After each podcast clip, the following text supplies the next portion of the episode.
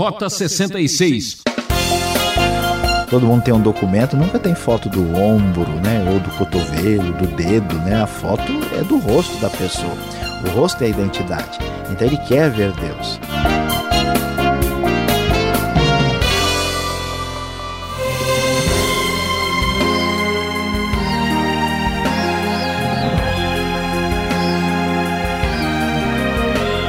Começa mais um programa Rota 66. Para quem ainda não me conhece, eu sou Beltrão. Nossa aventura continua, hoje na série Êxodo. Vamos para os capítulos 33 e 34. Você acha que tudo está perdido? Que não há mais esperança no seu caso? Calma, calma, meu amigo. O professor Luiz Saião vai conversar com a gente. E o tema da aula de hoje será a emenda ficou melhor que o soneto. Nada de cabeça baixa, nem sentimento de derrotado. É, você já sabe, a Bíblia é um guia de esperança. Aprenda essa lição.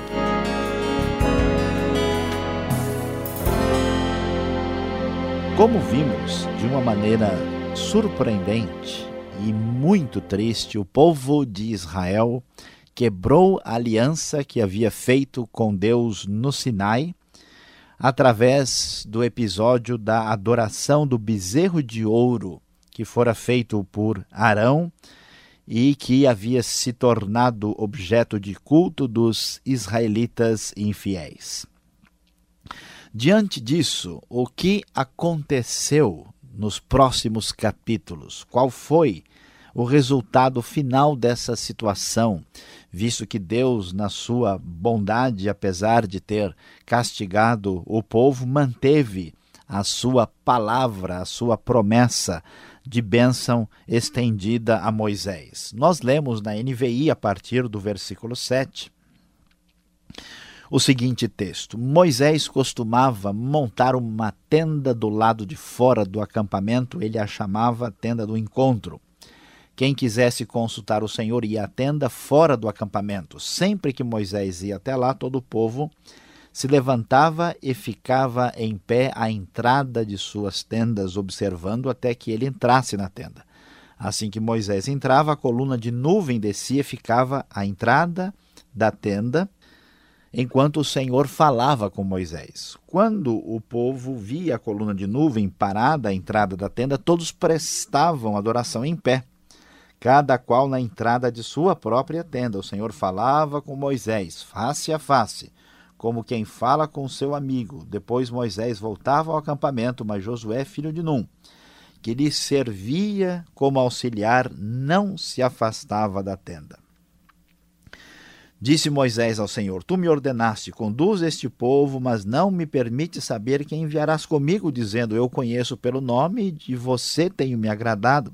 Se me vês com agrado, revela-me os teus propósitos para que eu te conheça e continue sendo aceito por ti. Lembra-te de que esta nação é o teu povo. Respondeu o Senhor: Eu mesmo o acompanharei e lhe darei descanso. Então Moisés lhe declarou: Se não fores conosco, não nos envies. Como se saberá que eu e o teu povo podemos contar com o teu favor, se não nos acompanhares? Que mais poderá distinguir a mim e a teu povo de todos os demais povos da face da terra? O Senhor disse a Moisés: Farei o que me pede, porque tenho me agradado de você e o conheço pelo nome. Então disse Moisés: Peço-te que me mostres a tua glória. E Deus respondeu: Diante de você farei passar toda a minha bondade. E diante de você proclamarei o meu nome, o Senhor. Terei misericórdia de quem eu quiser ter misericórdia, e terei compaixão de quem eu quiser ter compaixão. E acrescentou: Você não poderá ver a minha face, porque ninguém poderá ver-me continuar vivo. E prosseguiu o Senhor: Há aqui um lugar perto de mim, onde você ficará em cima de uma rocha. Quando a minha glória passar, eu o colocarei numa fenda da rocha e o cobrirei com a minha mão até que eu tenha acabado de passar. Então tirarei a minha mão e você verá as minhas costas, mas a minha face ninguém poderá ver. Meus amados ouvintes, a palavra de Deus é surpreendente e extraordinária.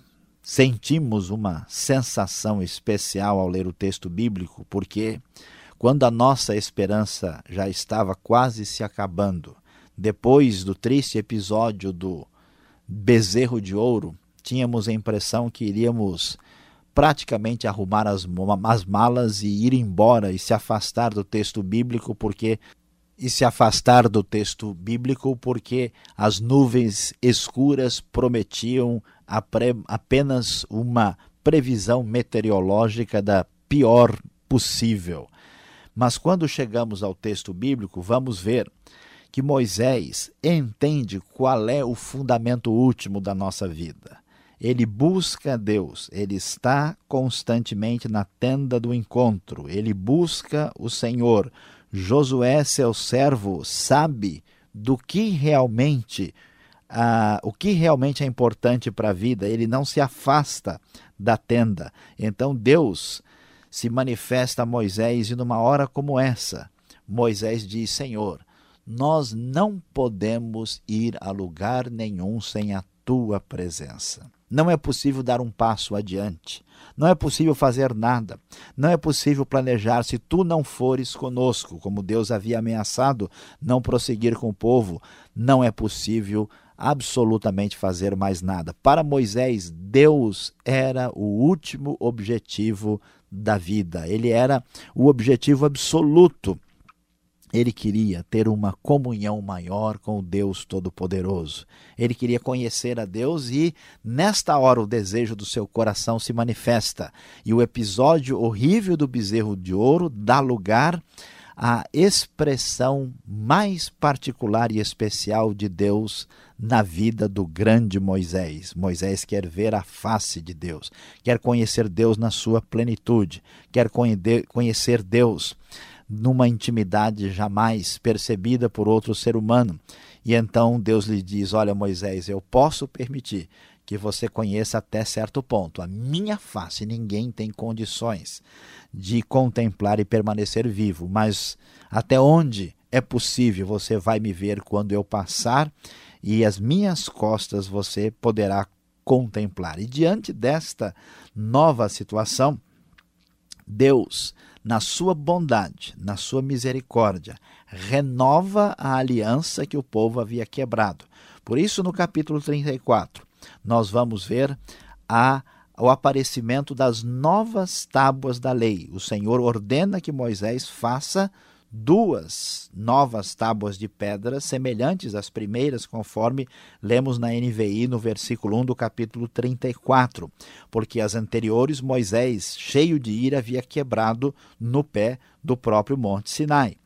Então Moisés faz isso e quando as tábuas estão prontas. Atenção, meu querido ouvinte, ouça, escute a palavra de Deus impactante. Versículo 5 diz: Então o Senhor desceu na nuvem, permaneceu ali com ele, proclamou o seu nome, o Senhor, Yahvé, Jeová, o nome Yahweh do hebraico que nem nós sabemos exatamente que nome, como era pronunciado com exatidão. E passou diante de Moisés proclamando: Senhor, Senhor, Deus compassivo e misericordioso, paciente, cheio de amor e de fidelidade, que mantém o seu amor a milhares e perdoa a maldade, a rebelião e o pecado, contudo, não deixa de punir o culpado, castiga os filhos e os netos pelos pecados de seus pais até a terceira e quarta gerações. Imediatamente Moisés prostrou-se, rosto em terra, e o adorou, dizendo: Senhor, se de fato me aceitas com agrado, que o Senhor nos acompanhe. Mesmo sendo esse povo obstinado, perdoa nossa maldade, o nosso pecado e faz de nós a tua herança.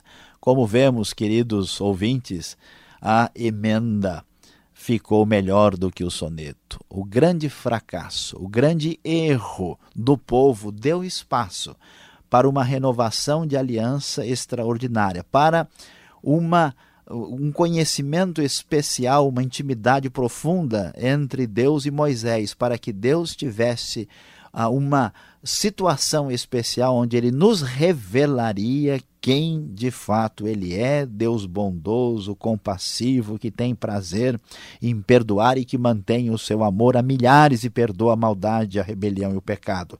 Graças a Deus pelo poder divino que consegue ultrapassar as nossas fraquezas e fragilidades e construir de maneira muito mais especial aquilo que nós nem sequer poderíamos imaginar.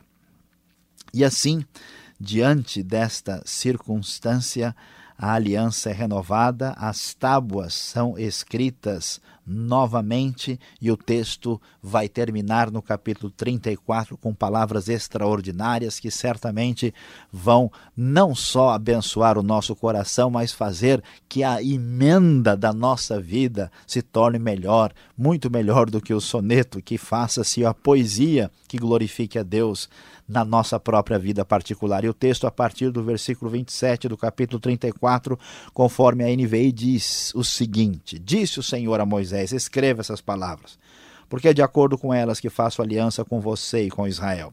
Moisés ficou ali com o Senhor quarenta dias e quarenta noites, sem comer pão e sem beber água, e escreveu nas tábuas as palavras da aliança, os dez mandamentos.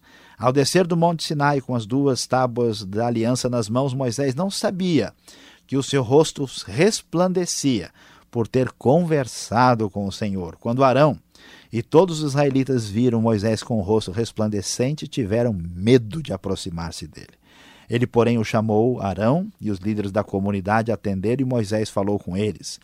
Depois todos os israelitas se aproximaram e lhes transmitiu todos os mandamentos que o Senhor lhes tinha dado no Monte Sinai. Quando acabou de falar com eles, cobriu o rosto com o véu.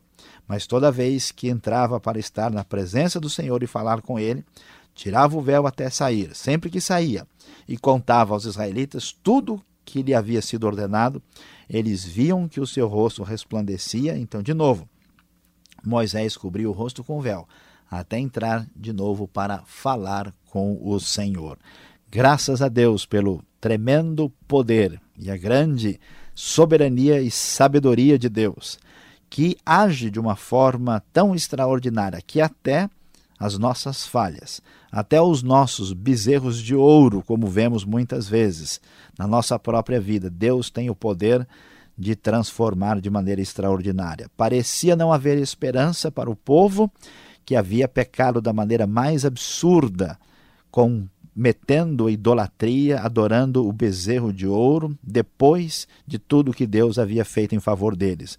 Mas Deus, com o seu poder e a sua bondade, não só perdoa o povo, manifesta a sua glória e o seu poder a Moisés, marca a vida de Moisés de maneira extraordinária e renova a aliança, porque ele é Deus bondoso, ele é Deus misericordioso, que tem prazer em perdoar. Que Deus abençoe o nosso coração neste dia.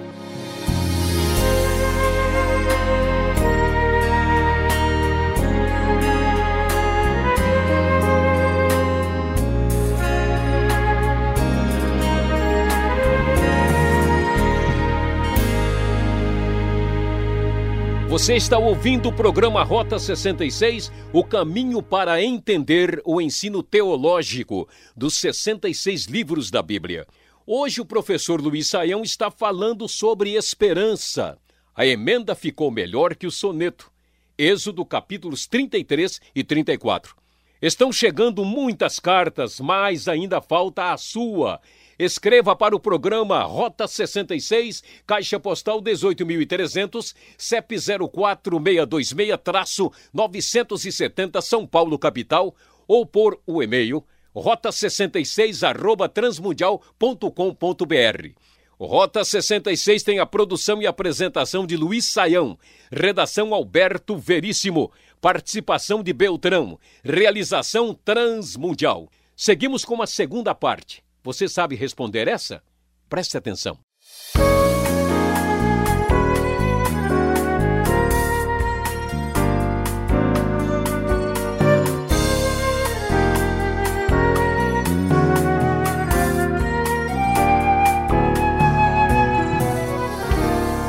Ok, Saião, chegando agora com as perguntas, um momento que a, o nosso ouvinte fica esperando, na expectativa. O que será que vem agora a seguir?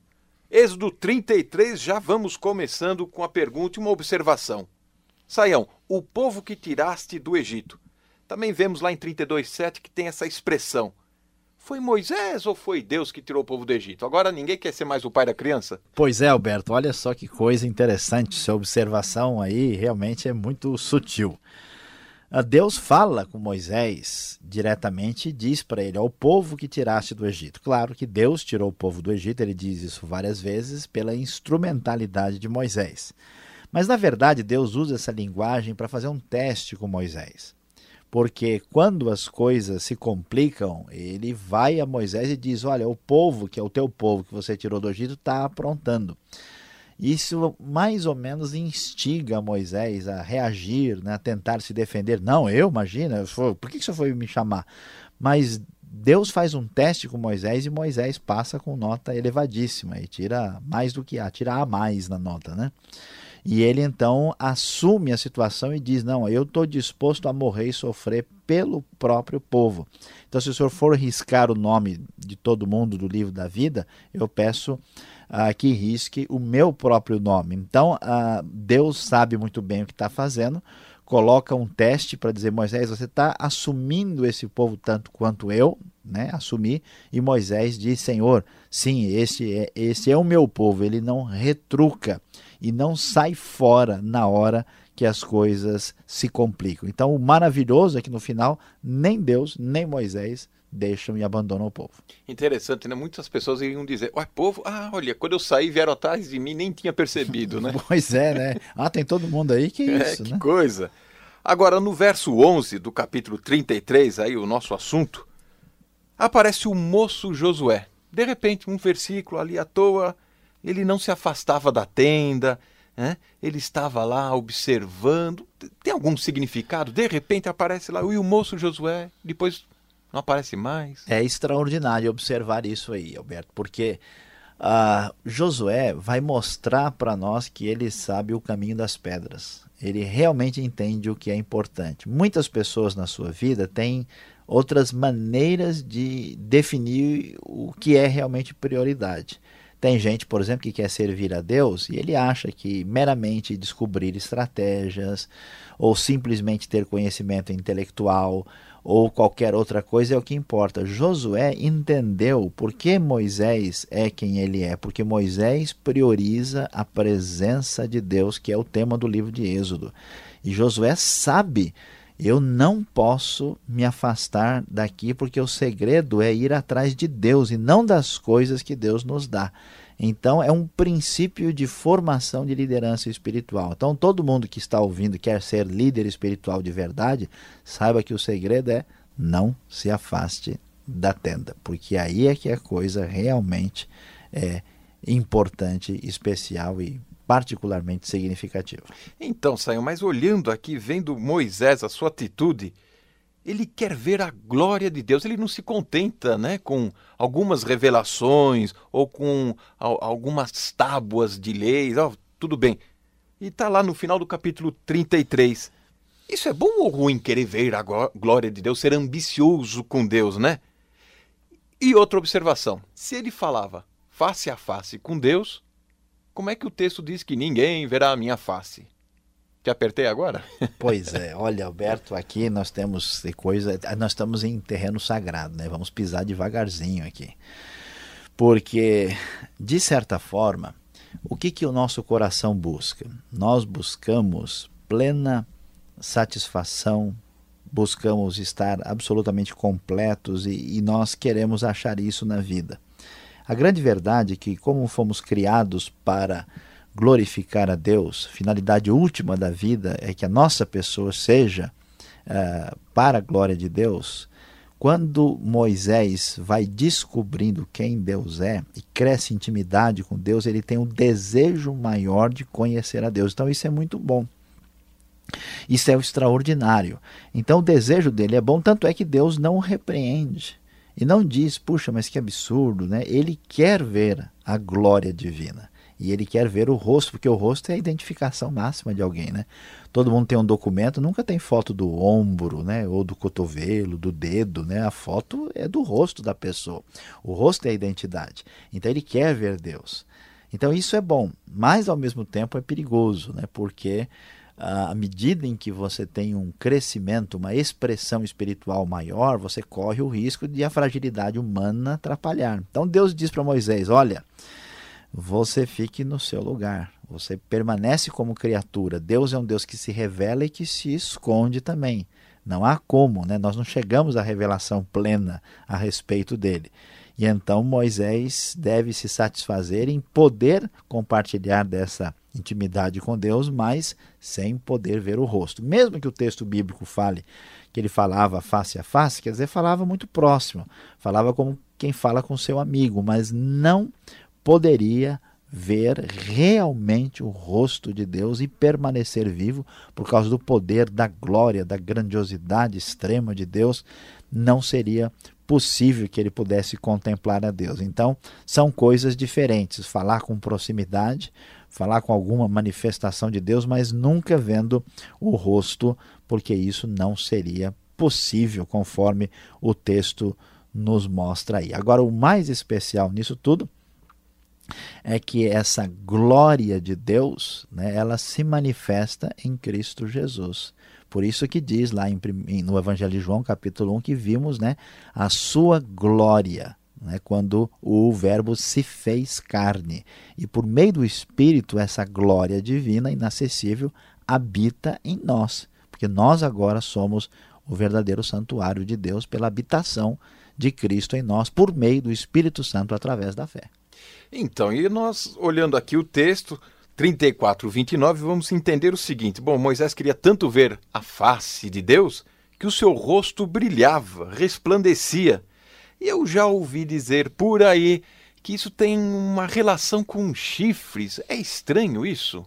Essa história, essa história é comprida, viu? é longa. Existe uma palavrinha hebraica uh, que quer dizer keren. Keren deu em latim a palavra cornos, que em português deu né, o corno, que quer dizer literalmente chifre. Tem um uso popular indevido, mas assim, do ponto de vista da história da língua, quer dizer isso. Essa palavra, esse mesmo radical, né, é usado lá para falar desse resplendor. Talvez a ideia seja que, assim como o chifre é uma protuberância que sai né, de um determinado lugar, no caso de uma cabeça geralmente, né, a, a, a, o chifre tem um, um, comportamento semelhante à luz. A luz sai do rosto, ela irradia. Alguns acham que talvez fossem pequenos fachos, raios. talvez um, raios, mas isso é tudo especulação, é muito, é muito longe. Nós não, não vimos, né? Moisés não viu a face de Deus e nós não vimos a dele. Então é bom a gente ficar. não aqui, podemos especular no especular texto. muito, né? Agora, erroneamente, a Vulgata Latina traduziu isso entendendo a, a ideia de chifre. Por isso, a famosa né, estátua lá de Michelangelo de Moisés e muitas pinturas medievais apresentam Moisés com um pequeno chifre. Mas o sentido aqui não é, é de chifre literalmente. Nossos ouvintes não precisam ficar de cabelo, de cabelo em pé, né? porque aqui o rosto brilhava e resplandecia. Legal, eu acho que por hora estou satisfeito Obrigado pelas respostas e você fica sintonizado. Vem aí a aplicação de Êxodo 33 e 34.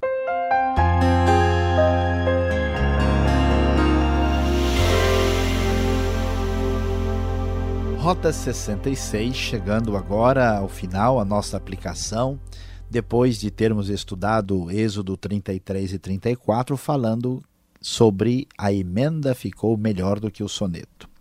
Qual é a grande lição, meus queridos ouvintes, que vamos tirar desses dois capítulos de Êxodo?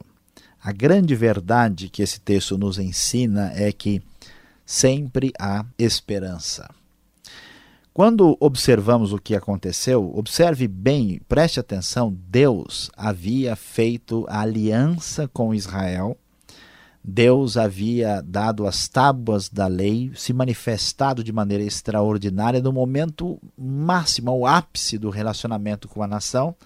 E logo em seguida, quando Moisés sobe ao Monte Sinai para estar na presença de Deus, a nação vai e pratica o pecado mais horroroso.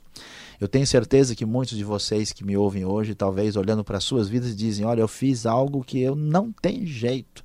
Eu fui longe demais. Hoje Deus diz para você: sempre há esperança mesmo depois do bezerro de ouro, mesmo depois da aliança quebrada, Deus renovou os seus votos, acompanhou Israel, Deus renovou a sua aliança com o seu povo e Moisés disse a frase muito clara: Eu não tenho para onde ir sem a tua presença. Hoje você sabe, não importa até onde você tenha ido, a esperança sempre está aberta. Deus ama você E ele diz: Volte para mim, conserte toda a situação, porque comigo sempre haverá esperança. Que Deus abençoe o nosso coração.